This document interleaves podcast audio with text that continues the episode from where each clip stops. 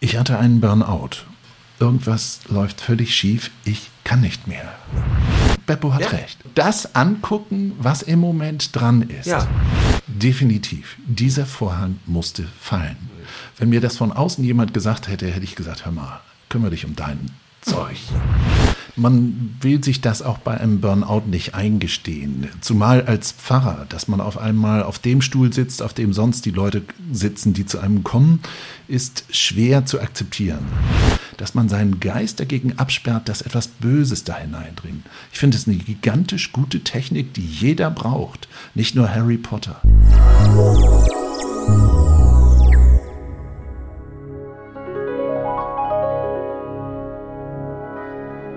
Butter bei die Psyche.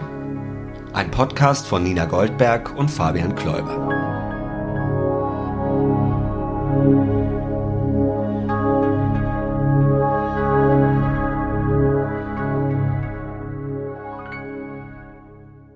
Hallo Fabian. Hallo Nina. Wie schön, dass du wieder da bist. Ja, ich freue mich auch. In meinem Arbeitszimmer. Genau. Ich, äh, mir ist heute leider ein richtig guter Podcastname eingefallen für unseren Podcast, aber es könnte sein, dass es zu spät ist. Was Ja. meinst du? Ja, hau raus. Butter bei die Psyche. Okay. Das ist schon ein bisschen catchier, Gut. ne? Als Es dabei sein ist alles. Ja, warum heißt es eigentlich dabei sein ist alles? Ich meine, das ist dein Name. Ja, das haben wir aber zusammen entwickelt im Sommer. Und zwar war unser Hintergedanke, als diese Herde, die wir sind, nochmal zusammensaß und Anteil nahm an all dem deepen Shit der anderen, äh, ging uns nochmal auf, dass man meistens, wenn es jemandem schlecht geht, einfach nichts tun kann, außer dabei bleiben. Und dann haben wir das irgendwann aus Spaß gesagt. Dabei sein ist alles. Das ist so quasi die mh, äh, äh, Lehrbuch, Abbildung 1, wenn man mit psychischen Schwierigkeiten zu tun hat. Weil, weißt du, als es dir auch schlecht ging hier bei uns, ich konnte ja nicht viel mehr machen, als dir Platz geben. Ja, ich Ne? folge dir total. Ich, ich erinnere mich nur nicht an diese Entstehung, aber ähm, äh, das heißt ja nichts. Äh, ja, ist doch gut. Solche äh, Ideen entstehen ja auch meistens mit Alkohol und du trinkst ja keinen und ich schon. Ja, mittlerweile ja schon ein bisschen, ne? Deswegen erinnerst du dich und ich nicht. Ja. Ja. Fairerweise müssen wir sagen, dass dieser Lockdown auch mich dem Alkohol näher gebracht hat. Einfach aus Langeweile. Es ist wirklich so. Ja, Also ich habe ein super Getränk erfunden. Das heißt Dr. Pepper Schnaps. Das kann ich dir heute Abend kredenzen. Es ist auch ohne Dr. Pepper. Ich muss sowas von leider fahren gleich Mm. noch, weil, es, weil es klingt echt verführend. Also, ich fasse mal zusammen, Butter bei die Psyche finde ich super. Ja, Gucken wir mal, wie weit das in der Postproduktion noch ändern. Sonst heißt da dabei sein ist alles. Dr. Pepper Schnaps sehe ich ein paar liegen drunter, jetzt von dem, wie es mich äh, anteasert. Wie es dich catcht. So, Ja. aber jetzt mal unabhängig davon, für alle, die uns zum ersten Mal hören, Butter bei die Psyche dabei sein ist alles, Pepper Schnaps hin und her. Was machen wir denn hier? Wir reden über die Meisen, die alle haben. Und zwar die gängigsten Meisen. Und heute kommt jemand zu uns, der hatte mal ein Burnout vor nicht allzu langer Zeit im Erwachsenenalter. Also im richtigen, mitten im Leben sozusagen. Ja, und der ist bereit, sehr aus dem Nähkästchen zu plaudern. Ja, Burnout ist ja, darum machen wir es, ist ja für mich einer der schwammigsten Begriffe in diesem ganzen Psychochaos. Ne? Ja, genau, Ist ja. Burnout jetzt die moderne Version der Depression, aber es ist einfach anglizistisch und äh, businessmäßiger und Depression ist mehr so, ich bin vom Teufel besessen und äh, draußen und Burnout ist mehr so, ich habe so viel geleistet und bin Genau. im Business. Oder ist Burnout wirklich, ist ja auch Erschöpfungssyndrom, Mhm. ist das wirklich was eigendiagnostiziertes oder so? Ja. also da bin ich sehr gespannt auf die Gastmeinung, weil in meiner Laienwahrnehmung ist es genau das, nämlich die kapitalistische, wertigere Version einer Depression, weil du nicht vorher einfach wie ein kleiner Strich in der Landschaft gelegen hast, sondern so unfassbar viel geleistet hast, dass du ausgebrannt bist. Also Ja. du warst vorher einfach äh, ein funktionierender, sehr, sehr produktiver, bruttosozialproduktserhöhender Teil der Gesellschaft. Und das ist halt cooler. Ja, wobei, das ist jetzt natürlich, wir, wir werten schon, wie wir es uns vorstellen. Ja, ich sehr- werte ja öfter mal. Ich weiß, das ist ja auch, ne, jeder wertet ja. Wir haben ja schon über eine Angststörung gesprochen, über Depression gesprochen. Bin jetzt einfach mal gespannt auf die Geschichte von Uwe, heißt er. Wir stellen ihn dann gleich vor, wenn er zu uns kommt. Und einfach mal, wie seine Geschichte aussieht. Wie er das dann nennt, wie man das später nennen und bewerten möchte, bleibt ja dann jedem nochmal selbst überlassen. Ja, Ja. wollte gerade noch was mega Schlaues sagen, ist aber weg. Schade. Das äh, täte diesem Podcast hin und wieder auch mal ganz gut. Mhm. Mhm. Weil wir ja äh, ein Audioformat sind, kann ich beschreiben, Nina Goldberg denkt angestrengt nach. Eigentlich müsste man dieses Anstrengen hören können. So angestrengt sieht das aus. Ja, und es nützt alles nichts. Ich habe zu viel Dr. Pepper Schnaps getrunken in den letzten Wochen. Na gut, dann würde ich sagen, trinken wir kurz ein Wässerchen, dann kommt der Uwe und vielleicht fällt dir ja dann wieder ein, äh, was du gerade sagen Um was wolltest. es mir ging. Ja, alles klar. Okay. Bis gleich mit Uwe. Tschüss.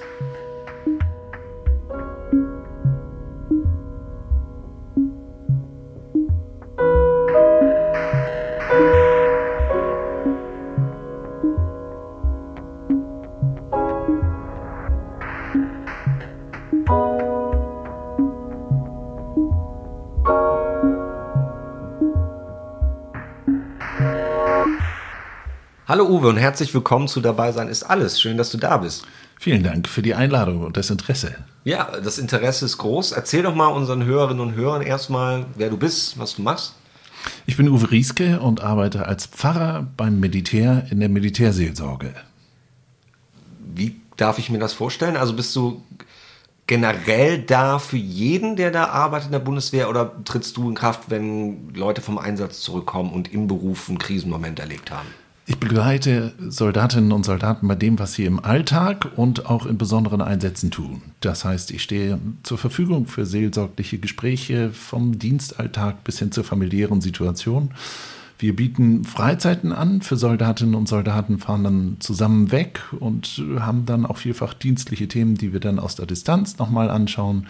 Ich gebe lebenskundlichen Unterricht, zum Beispiel über das Thema, das ist gerade die letzte LKU-Reihe, so heißt das, die wir gemacht haben, Diversität in der Bundeswehr, weil die Soldaten tragen zwar alle relativ vergleichbare Uniformen, ein bisschen Unterschiede im Blick auf die Schulterklappen, aber innen drin sind sie ziemlich unterschiedlich. Und das wahrzunehmen und auch die Kompetenzen, die damit verbunden sind, äh, entsprechend zu würdigen, ähm, dafür ist diese LKU-Reihe beispielsweise gedacht. Und ich mache Gottesdienste. Auch das gibt es bei der Bundeswehr. Das wäre nämlich meine nächste Frage gewesen, ob du aus dem Gottesdienst bis jetzt komplett raus bist, aus, aus, dem sonntäglichen, aus der sonntäglichen Pflicht oder ist das noch dazu? Sonntäglich ist eher selten, aber ich habe auch einen Predigtauftrag hier in einer Beuler Kirchengemeinde, in der evangelischen Kirchengemeinde Beul und habe am Sonntag gerade Gottesdienst gehabt, mache das gerne, habe auch Sitz und Stimme im Presbyterium, das heißt im Kirchenvorstand unserer evangelischen Kirchengemeinde, aber die Gottesdienste für die Soldatinnen und Soldaten finden meistens in der Woche statt. Ah, cool. Und der Kontakt kommt ja über einen gemeinsamen Freund von uns, äh, der auch Notfallseelsorger ist, zustande. Und du würdest selber von dir sagen, den knappen Satz, ich hatte einen Burnout. Ich hatte einen Burnout. Und das mit der Vergangenheit ist so eine Sache, weil wenn man einmal diese Feststellung getroffen bekommt, weil das war ein Arzt, mein Hausarzt, der mir das sagte, Uwe, das, was du hast, nennt man heute einen Burnout. Ähm, dann ist das so, man kann das überwinden, man kann damit auch umgehen lernen, aber man wird das nicht wieder richtig wieder los. Das war etwas, was ich lernen musste, mhm. dass ich mich äh, seither sortieren muss und dafür auch so ein verstärktes Selbstmanagement brauche. Also Burnout hatte ich, ja, das stimmt, aber irgendwie dauert der immer noch ein bisschen an. Aber diese Akzeptanz ist ja gut. Ich habe das, glaube beim letzten Mal gesagt, ich ertappe mich immer, dass wenn Leute, die in eine Depression rutschen und mich um Rat fragen zum Beispiel, weil sie wissen, ich habe, hatte das auch, sage ich immer total gern, ja, das wird dich immer begleiten, du musst damit umgehen lernen.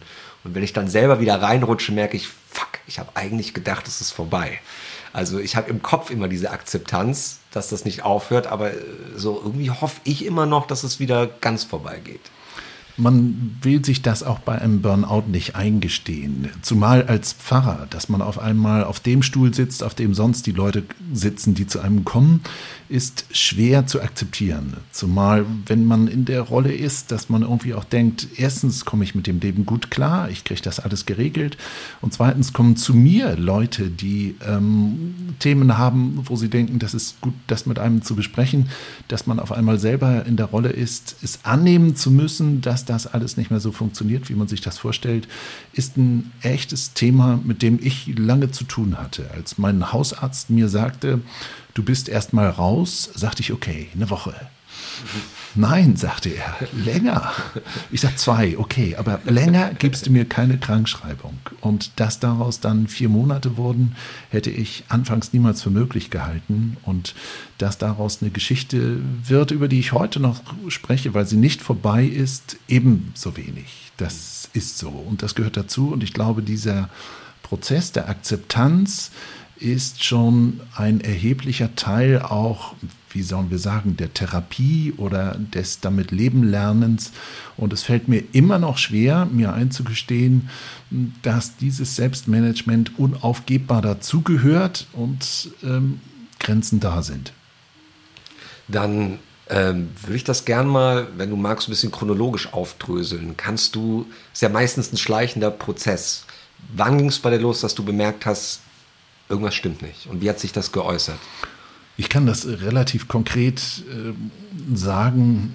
Es war ein Anruf. Ich saß abends auf der Couch oder auf dem Sessel im Wohnzimmer und ich hatte einen unglaublich dichten Tag gehabt. Es war eine Zeit, in der ich ganz viele Termine hatte und in der ich selber mental belastet war, auch familiär belastet, dadurch, dass meine Frau stark äh, beansprucht war, ich selber.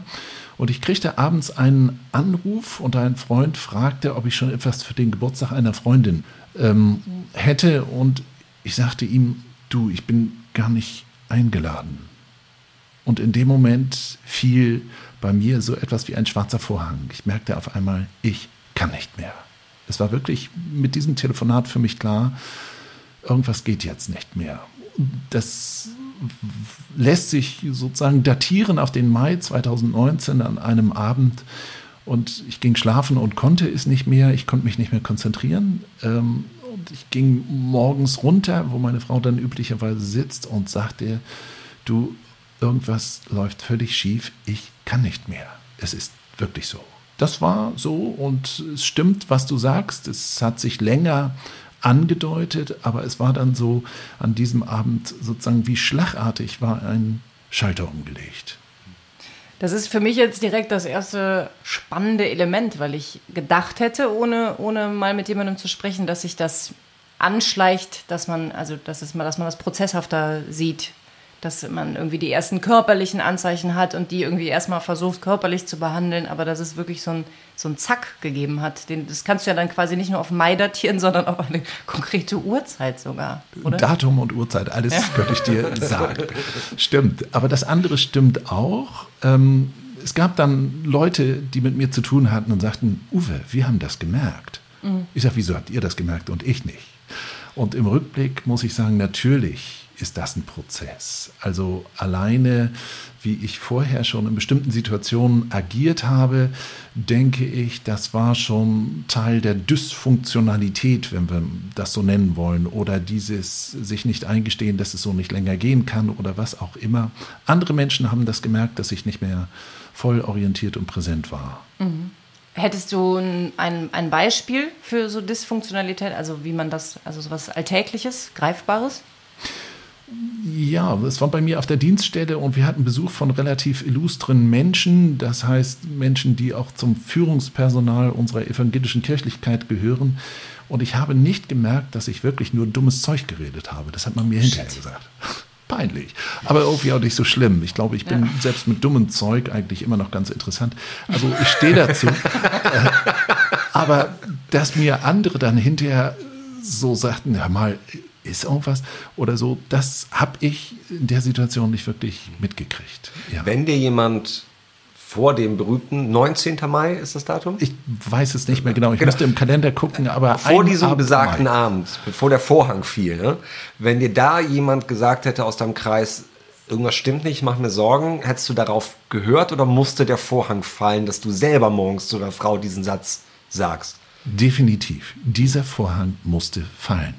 Wenn mir das von außen jemand gesagt hätte, hätte ich gesagt, hör mal, kümmere dich um dein Zeug. Ja. ja. okay.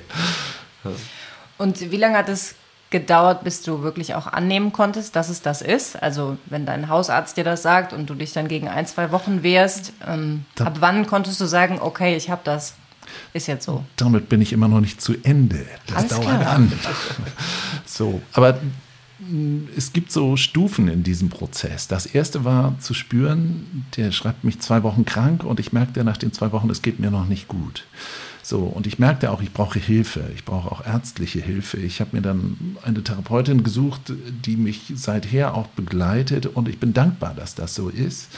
Und ähm, das Erste, was es dann zu akzeptieren gilt, erstens, es geht länger, so, und es betrifft auch nicht nur mich, sondern Beruf, Familie und irgendwie spielt da vieles mit hinein und man muss sich neu sortieren.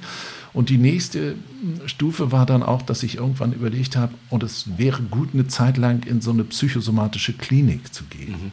Und das ist wirklich das Eingeständnis, ich war bis dahin in meinem Leben nur einmal im Krankenhaus bei meiner Geburt. Ja. Ach. Und das war doch schon eine Zeit lang her. Und dann ja. zu sagen, ich gehe jetzt in die Klinik, das war mhm. echt ein Schritt. Aber ich kann im Rückblick sagen, dass diese Zeit für mich sehr hilfreich und sehr gut war, dass ich wirklich Selbstmanagement und vieles von dem, was ich da mitgekriegt habe, so versucht habe, in mein Leben zu implantieren. Ähm, und damit auch andere oder dort auch andere getroffen habe, die vergleichbare Themen hatte, hatten. Und ich habe festgestellt, oh Mensch, das sind Menschen, die sind interessant, die sind gar nicht doof. Die mhm. sind zwar, so wie ich, ein bisschen Mischugge, aber eigentlich ist das nicht schlimm. Das war auch ein Teil der Akzeptanz. Einige von denen, mit denen bin ich bis heute befreundet. Mhm. Ähm, und es ist eine radikale Ehrlichkeit, die uns verbindet, mit uns selbst und mit anderen. Und ähm, ja, das sind so die Schritte, die äh, man gehen muss. Also beispielsweise eingestehen, ich gehe in die Klinik und das äh, geht jetzt äh, anders vielleicht dann doch nicht so gut. Ja. Und wie lange warst du da drin? Sechs Wochen war ich. Sechs Wochen stationär. Sta sechs Wochen stationär. Wow, ja. das ist eine Menge Holz. Ja. Also hat der Gedanke, also andersrum, ich hatte den Gedanken, bevor ich in die Klinik bin, man ist ja nicht krank. Und wenn, muss es dir wesentlich schlechter gehen, als es mir gerade geht. So, man ist einfach nicht krank, man funktioniert. War das auch eine Überwindung? Das, das war eine erhebliche Überwindung, als ich erstens die sechs Wochen bewilligt bekommen habe. Also es sind drei mit Aussicht auf Verlängerung dann. Habe ich so anfangs dem Arzt gesagt: Passen Sie mal auf. Ähm, das Teil hier ist relativ gut bezahlt. In zwei Wochen müssen Sie mich kuriert haben. Ich werde gebraucht. Oder sagt er, ist in Ordnung. Ja. Und dann stellte ich fest, verdammt, warum bleiben denn die anderen hier so lange? Das ist ja erstaunlich. Hm. Und nach zwei Wochen merkte ich, es tut echt gut. Es tut echt gut. Und ich war auch nicht stationär eingesperrt, sondern es war im Allgäu eine Klinik. Das heißt, ich habe es einfach auch genossen, draußen sein zu können. Wirklich mich auf eine Bank zu setzen und Tagebuch zu schreiben, zu wandern, zu joggen, zu laufen, Fahrrad zu fahren und all die Anwendungen zu kriegen, die dort auch angeboten wurden. Und das hat spürbar gut getan, aber ich habe auf einmal gemerkt, oh, vielleicht brauche ich doch mehr Zeit. Mhm.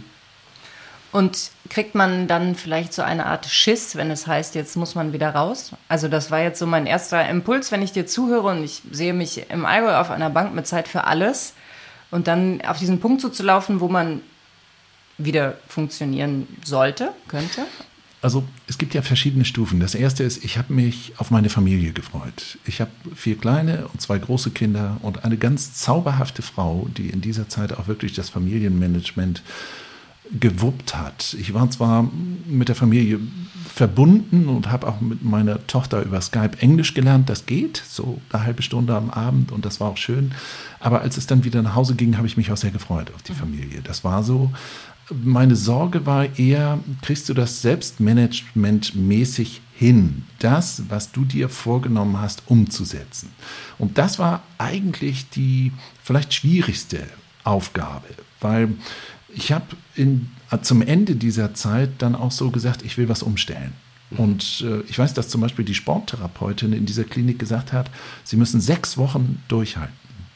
Dann geht es fast von allein. Und ich habe sechs Wochen durchgehalten und ich mache jetzt jeden Morgen meinen Meditationssport. Und alle wissen das. Die ganze Familie weiß das. Und auch wenn ich auf Reisen bin, mache ich morgens eine halbe Stunde Meditationssport.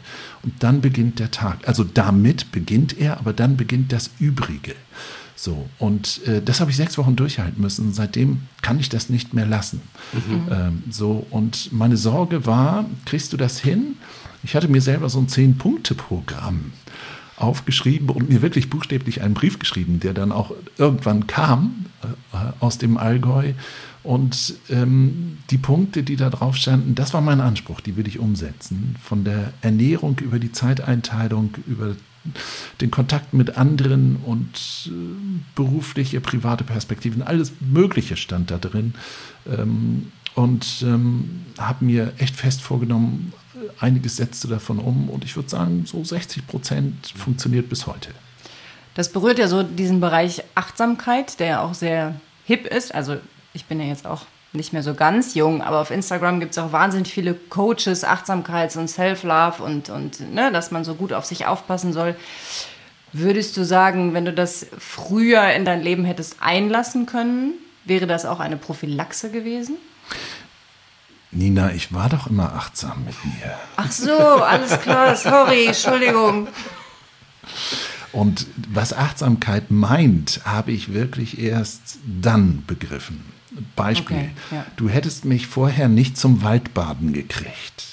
Da hätte ich gesagt, das ist echt was für Psychos oder für Leute, die zu viel Zeit haben oder für irgendeine abgedrehte Szene. Für jemanden, der unwichtiger ist als du. Äh, ich rede mal kurz rein und hoffe, ich spreche für viele, die jetzt fragen, Waldbaden? Fragezeichen.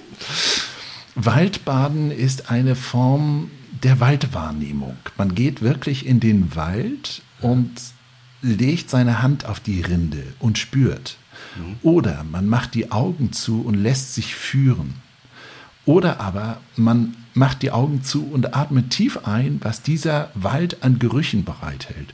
Und siehe da, es ist gigantisch. Also man braucht gar keine Corona-Krise, um wirklich Abstand zu finden von dem, was einem sonst beschäftigt. Es reicht auch Waldbaden. Mhm. Da fällt mir gerade ein, wo du meintest, jeden Morgen mache ich erstmal meinen Meditationssport. In einem anderen Podcast, der sehr gut ist, von Curse, einem Rapper und Coach, der hat erzählt, dass äh, Obama, Barack Obama, als er Präsident war, also vielleicht den stressigsten Job, den ich mir so vorstellen kann, jeden Morgen erstmal eine Dreiviertelstunde sein Workout gemacht hat und gefrühstückt hat vor jedem Briefing und Checken der Nachrichten. Wo ich dachte, okay, wenn Barack Obama als Präsident das hinkriegt, Warum kriege ich das nicht mal 20 Minuten hin ohne weil Smartphone? So, weißt weil du, so, du depressiv bist. Ja, genau. Das, aber, das, aber das war so ein Ding, wo ich dachte, okay, krass. Das ist irgendwie auch eine recht altmodische Art von Achtsamkeit, was der da macht. Einfach morgens erstmal sagen, Handy aus, keine Briefings. Vielleicht war das der Unterschied zwischen den beiden Präsidenten. Ja, ja stimmt. Der eine hat, glaubt, direkt zum Guten Morgen getwittert. Ja. Hm. Also, ähm, Barack Obama ist ja nicht so wichtig, wichtig wie man selbst. Das ja. ist völlig klar. Man hat nie Zeit dafür. Aber ja. ähm, jetzt ernsthaft, mir hat das auch sehr imponiert. Ich habe das gehört, auch dass er äh, joggt und wirklich so dieses Selbstmanagement in den präsidialen Alltag äh, implementiert. Und ich finde, das spürt man. Das spürt man bei ihm. Mhm. Und ähm, ja, ah, das ist so schwach ausgedrückt, aber das macht Sinn. Das hat Sinn. Ja. Ja. ja.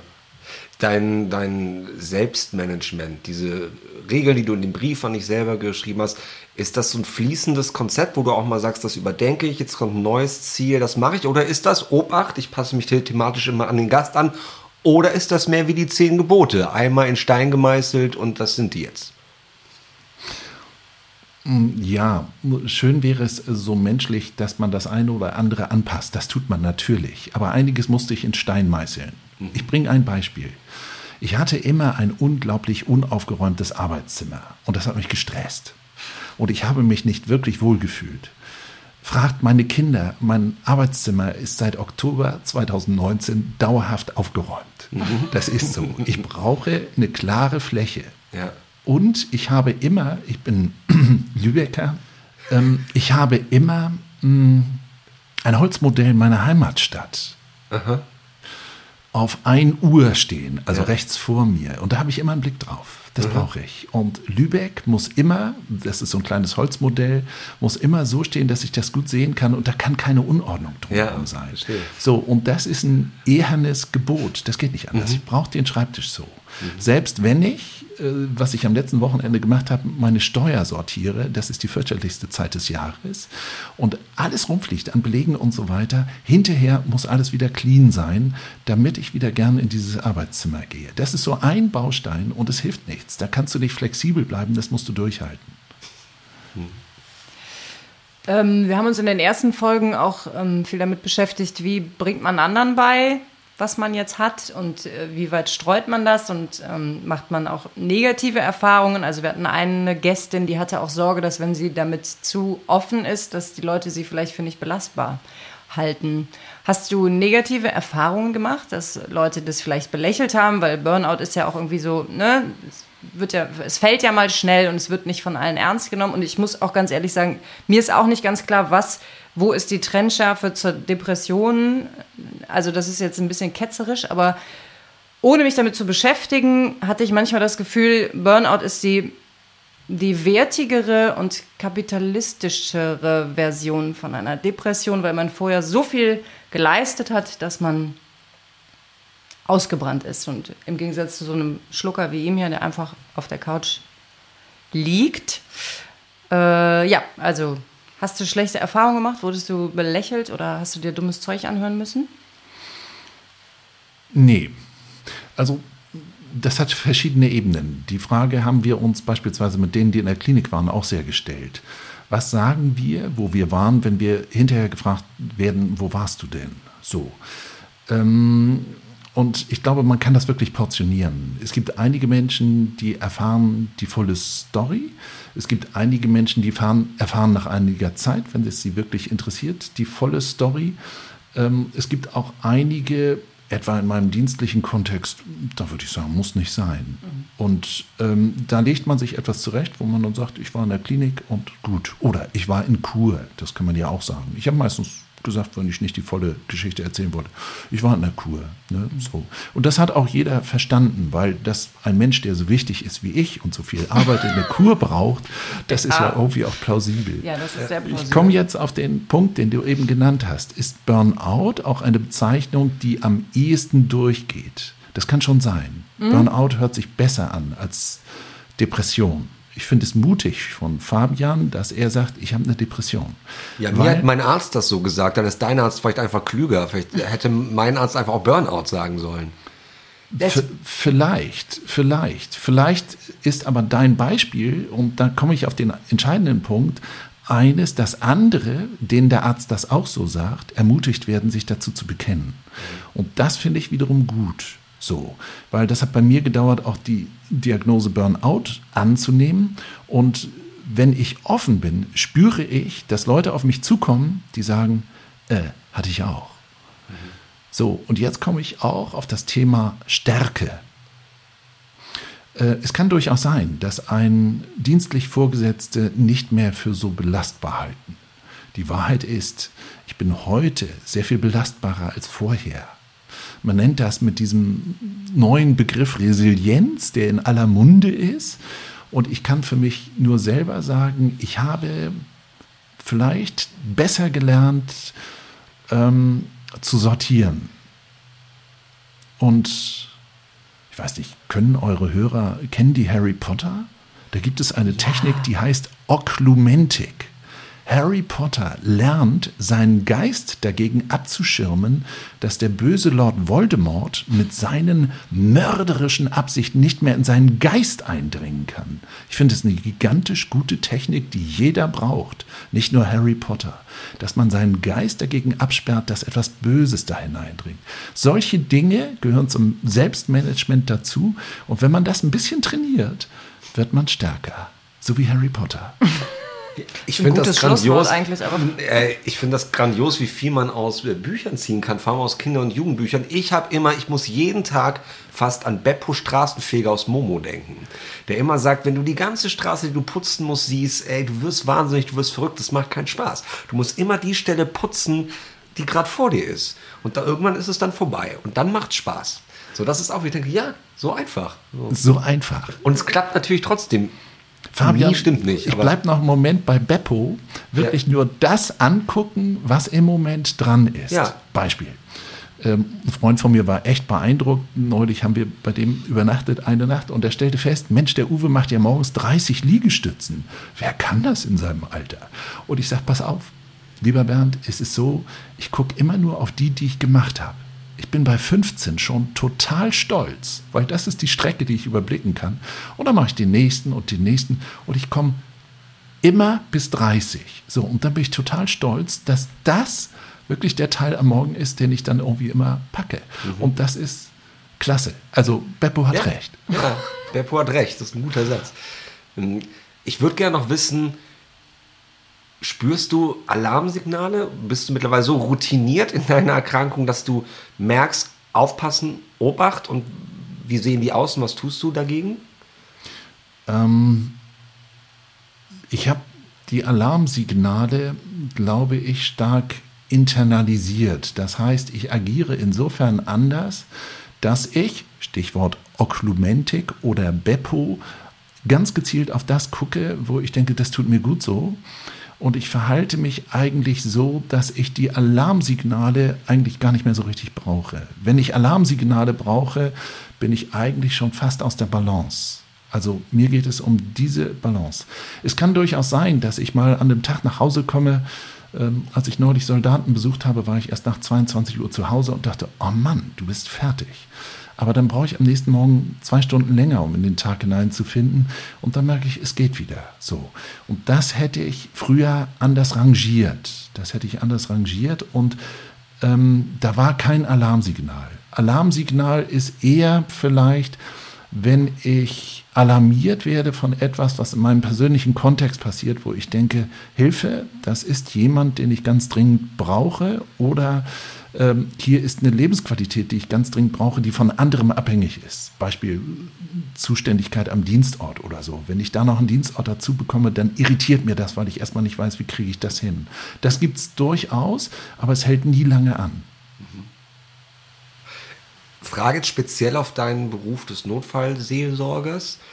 Ist es bei dir, was die Überforderung schafft, die Masse an Terminen, die Achtsamkeit mit dir selbst? Oder kann es auch sein, dass wenn du einen inhaltlich sehr speziellen Fall hast, wenn du inhaltlich sehr mitgenommen wirst von dem, was die Leute dir erzählen, wo sie dich um Rat fragen, dass das auch was triggert?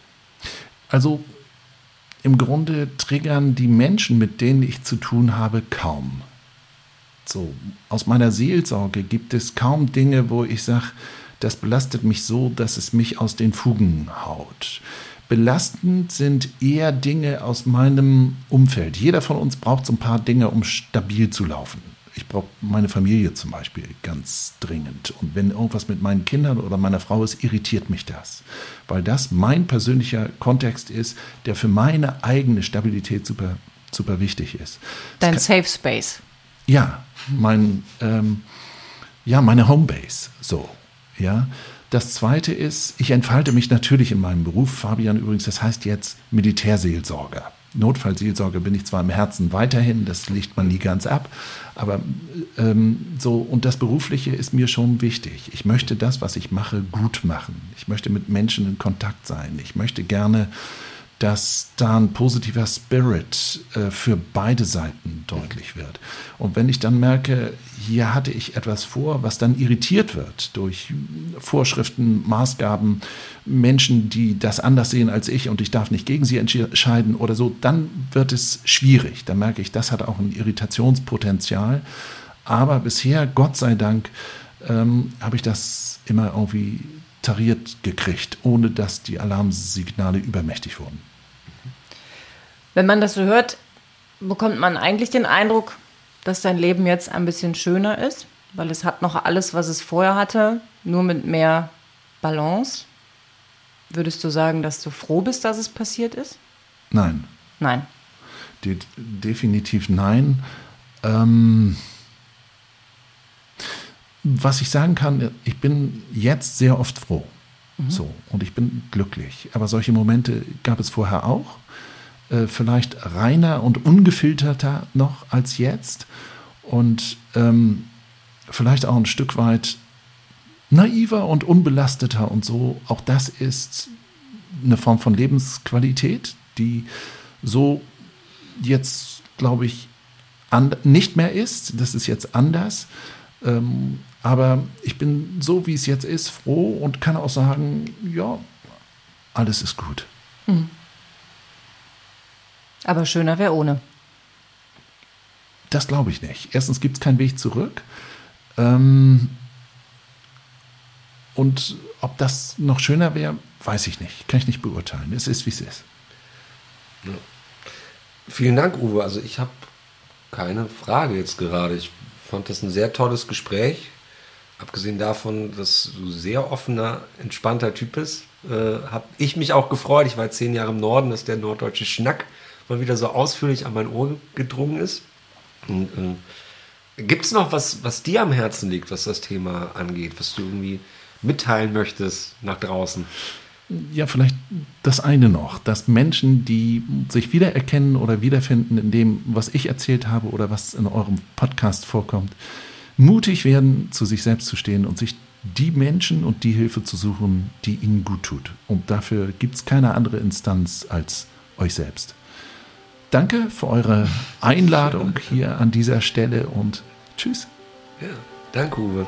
Ich würde der wunderbaren Nina Goldberg jetzt die Gelegenheit geben. Ihr habt ja gehört, im Intro, bevor Uwe unser Gast war, hat Nina angekündigt, dass sie einen ganz tollen, intelligenten Gedanken hatte. Ah, Druck, Druck. Und jetzt wollte ich wissen, weil er war so intelligent, dass er ihr entfleucht ist spontan, äh, ob der wieder aufgetaucht ist. Sonst schließen wir hier, würde ich sagen.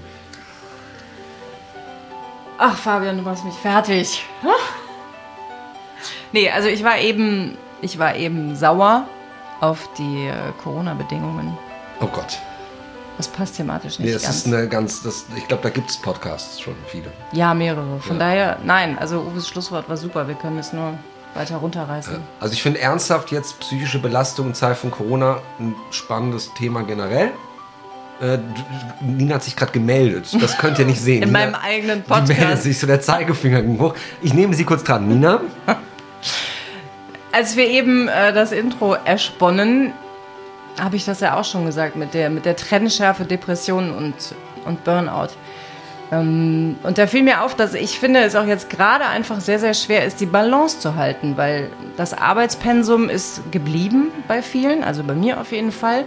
Vieles hat sich umgestellt übers Jahr, aber das Pensum, was man zu leisten hat, ist bei mir das einer Mitreißigerin, die sich dieses Working Mom Ding ausgesucht hat. Ähm, aber alles, was an Ausgleich da ist, was sonst da war, wie mit Freundinnen essen gehen oder ins Theater gehen, ist alles nicht da. Also abends ist man gezwungen, 78 zu sein und heimlich sind die meisten deiner Freunde schon tot. Du schmierst ein Butterbrot und guckst ein bisschen Fernsehen. Und ich habe das Gefühl, dass es gerade bei vielen so eine Zeit ist, wo es wirklich haarig wird, die Balance zu halten. Und deshalb finde ich, sollen wir alle Waldbaden gehen. Ein schöneres Schlusswort konnte ich mir nicht vorstellen. Bis zum nächsten Mal. Liebe Grüße. Tschüss, bleibt gesund.